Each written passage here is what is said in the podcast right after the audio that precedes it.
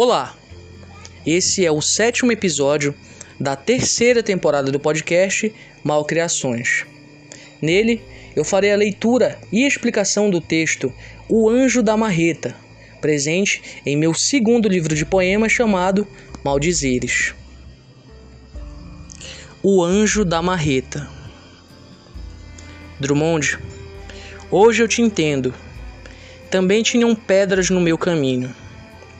Mas o que me aliviou a angústia foi saber que eu não iria ter de lutar para retirá-las dali sozinho. Digo retirá-las, pois eram pedras literalmente. Estavam espalhadas por todos os lados, colocadas ao chão propositalmente. Eu não sabia o que fazer e tampouco sabia consolar. Minha esposa, que estava junto a mim agarrada, que até tentava, mas não conseguia parar de chorar. Foi quando aquele anjo surgiu e deu a primeira marretada. Num ato de protesto contra as autoridades que são tão covardes a ponto de tirar até de quem não tem nada. Sou grato ao Padre Júlio por esse ato não só de protesto, mas de humanização. De agora em diante ficarei esperto e pensarei duas vezes em quem votar na próxima eleição. Maurício França, fevereiro de 2021. Então, como eu já venho fazendo nos últimos episódios, né, dessa terceira temporada, eu primeiro faço uma leitura do texto, né, e depois eu explico é, esse texto, né, porque esses textos da da terceira temporada são alguns textos especiais para mim, né? Tem alguma alguma história por trás muito importante, né? Ou um fato muito curioso que eu queria compartilhar um pouco mais é, com vocês, né? E essa essa história, né, é uma dessas tantas histórias importantes que aconteceram comigo e que eu registrei em poemas, né? Então, é como surgiu, né, esse tema para esse poema, né? Bem, esse tema ele surgiu a partir de uma de uma reportagem que eu vi, né? É, em que estavam entrevistando o padre Júlio Lancelotti, e na ocasião ele, ele tinha ficado muito famoso, né? Por conta de uma foto que ele publicou no, nas redes sociais dele, né? Acredito, acredito que no Twitter dele, é, onde ele aparecia debaixo de um viaduto é, com um, uma marreta na mão, tentando quebrar alguns bloquetes que estavam, assim, milhares de bloquetes que estavam colocados embaixo do viaduto. E aí, é, o padre Júlio ele trouxe um tema a debate, né, com essa foto muito frequente. Eu não, eu particularmente não tinha é, noção de quão era é, frequente, né, e atual esse tema, né, que é o tema da aporofobia.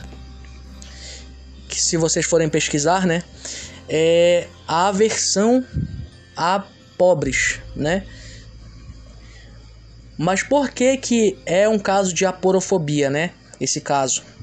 É, porque esses bloquetes eles foram construídos com a única intenção de afastar moradores de rua daquele viaduto, debaixo daquele viaduto, né? E por que que se tornou e por que que eu acho que é muito mais frequente e por que que eu acho também que é muito atual? Eu vou falar aí sobre isso, né, daqui a pouco. Mas enfim, é, após, é, após esse contexto né, histórico que eu coloquei aqui para vocês, é que eu vou iniciar a explicação do texto. Eu começo o texto dizendo o seguinte: Drummond, hoje eu te entendo. Também tinham pedras no meu caminho. E aí vocês se perguntam, né? Por que, que eu citei o Carlos Drummond de Andrade, né? É, por mais que o, o, o, Carlos Drummond de Andrade ele tenha usado no poema dele, no meio do caminho, é, a, palavra, a palavra pedra é, no sentido figurado, é, a gente também pode usar ela é, no sentido figurado nesse texto, né, com esse contexto que eu citei para vocês, porque essas pedras, né, essas pedras literalmente, né, que estavam ali literalmente na vida do, do morador de rua, elas também são uma dificuldade na vida deles. Foram uma dificuldade, né? é, assim como é uma dificuldade no poema do, é, do Carlos Drummond de Andrade. Ele utiliza a palavra pedra para falar sobre as dificuldades da vida que a pessoa vai encontrando, né? Sempre ela vai encontrando uma pedra no caminho dela, né? Uma dificuldade e ela tem que superar aquilo, né? Porém, essa pedra do morador de rua, né, lá do viaduto em São Paulo, é uma pedra literal, né? Além de ser uma pedra, a gente pode utilizar, né, nesse sentido figurado, de ser uma dificuldade na vida dele, mas é uma das tantas dificuldades, né? Porque morar na rua já é uma dificuldade muito grande e ainda se deparar com mais essa dificuldade, né?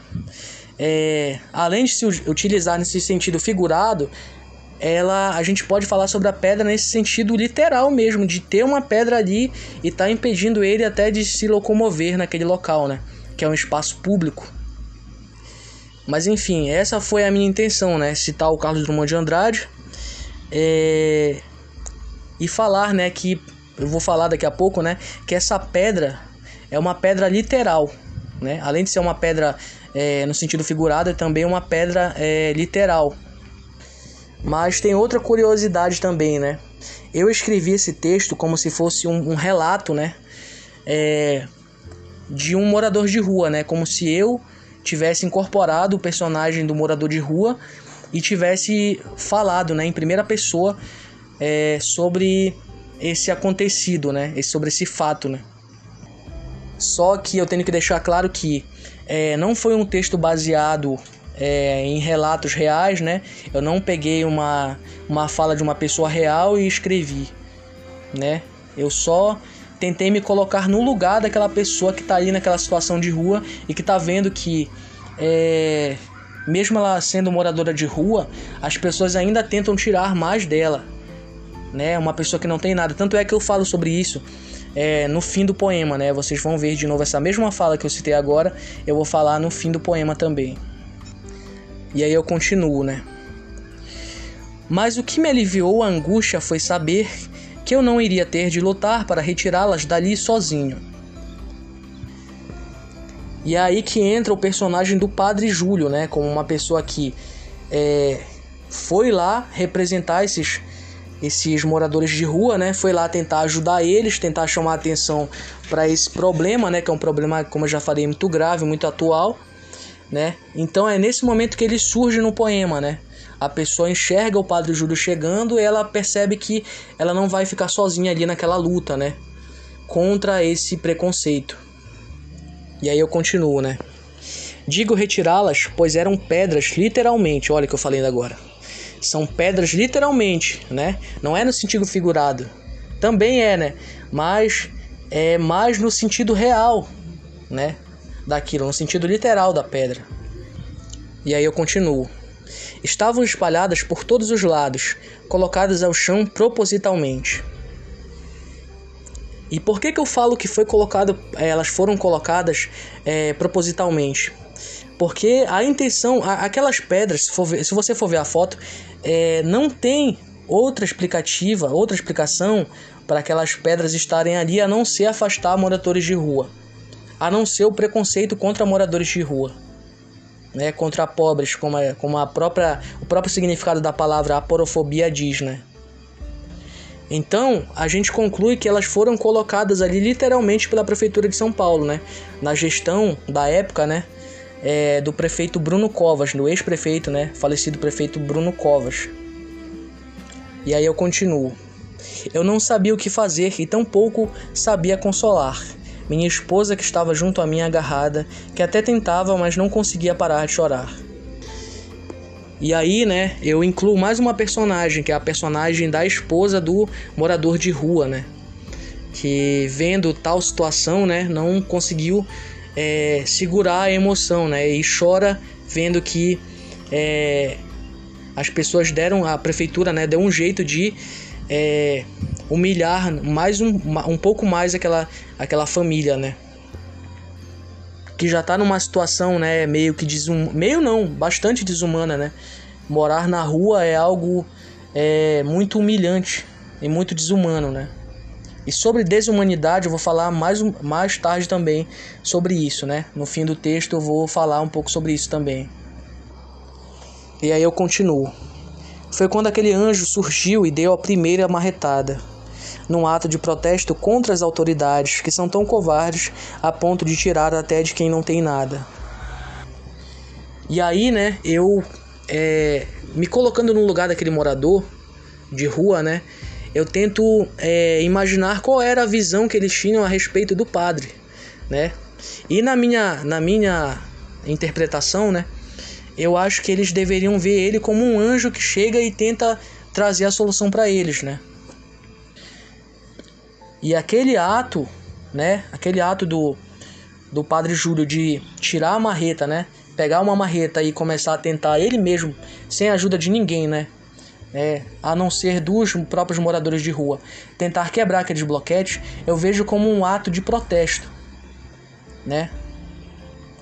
Um protesto contra esse preconceito com moradores de rua, né?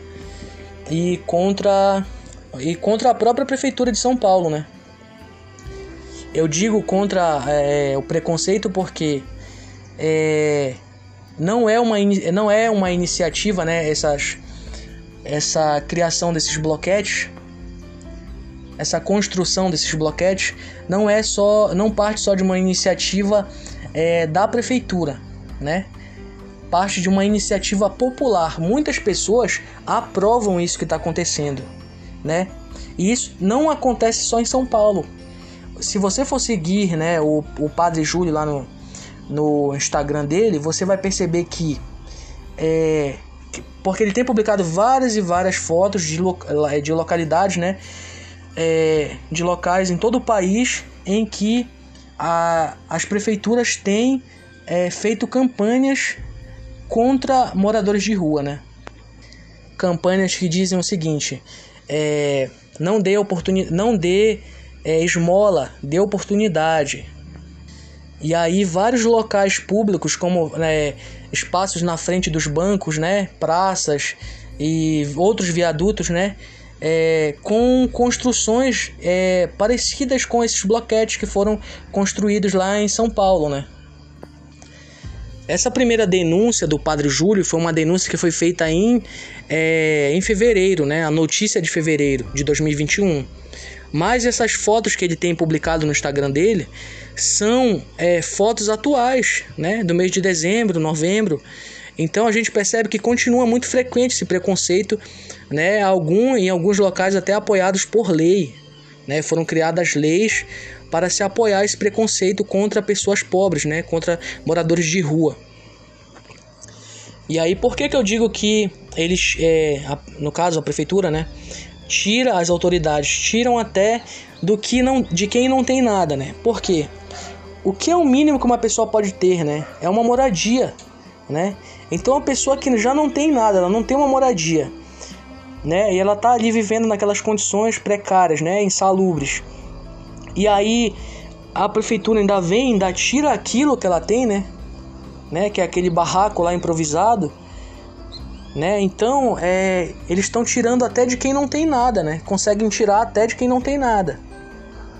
E aí eu concluo o texto, né? Eu digo o seguinte: sou grato ao Padre Júlio por esse ato não só de protesto, mas de humanização. Então é isso que o Padre Júlio ele tem feito, né? Essas denúncias que ele tem feito e esses é, e esses é, e esses atos de levar comida, né, de levar é, absorvente, de levar várias coisas, vários itens de higiene, várias é, marmitas, né, para esses moradores, é um ato de humanização, né? É tentar é, trazer, né, um pouco de, uma, de humanidade para essas pessoas que vivem ali em situações desumanas, né, insalubres e tudo mais. E aí eu termino o poema, né? De agora em diante ficarei esperto e pensarei duas vezes em quem votar na próxima eleição. E é exatamente isso, né? É a gente pensar em quem a gente tem que. A quem a gente está colocando lá para representar a gente, né? Nas prefeituras, no nosso governo, né? Do estado também. Porque a culpa disso ter acontecido é, é da própria prefeitura, né? Se a prefeitura não aprova a uma construção dessa, é, elas não acontecem, né?